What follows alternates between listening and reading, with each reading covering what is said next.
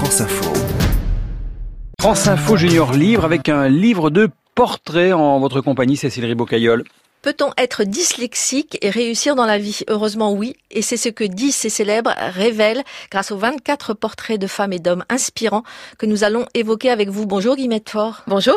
Vous êtes journaliste et autrice. 10 et célèbres et le livre que vous venez de signer aux éditions Casterman. Comme ça fait du bien de lire toutes ces belles histoires. Aucun n'a eu un parcours facile et en tout cas vos 10 ont tous fait un sacré chemin. Alors tout d'abord, est-ce que vous pouvez nous rappeler ce que c'est un 10 Le dyslexique, il a un problème d'identification du mot écrit qui fait qu'il n'arrive pas à automatiser la lecture et l'écriture aussi vite que d'autres. Souvent, c'est des gens qui ont du mal sur les rails scolaires, mais qui vont s'éclater dans plein d'autres choses euh, à côté. Par exemple, je pense à Arnaud Gérald, qui est champion du monde de plongée en apnée. Il dit, mais moi, de pas être sensible particulièrement aux chiffres, ça fait que je n'étais pas obsédée comme les autres euh, à dire je veux atteindre 20 mètres, 40 mètres, 100 mètres. Les chiffres, chiffres, il les voit pas, il veut Ouais. continuer à aller euh, plus bas. Il y a une vraie complicité qui Mm. s'installe entre les parents et les enfants. Enfin, en tout cas, dans ceux dont vous parlez. Ils ont quasiment tous en commun d'avoir eu des parents qui les ont encouragés dans ce qu'ils savaient faire plutôt que de combler les lacunes. Et ils ont aussi quasiment tous en commun d'avoir eu sur leur route un adulte qui croyait en eux. Je pense par exemple, parce que on n'est pas très étonné quand c'est euh, des acteurs ou des chanteurs qui sont dyslexiques, on dit ah bah oui c'est des métiers créatifs, mais je pense par exemple euh, au prix Nobel de physique euh, Jacques Dubochet.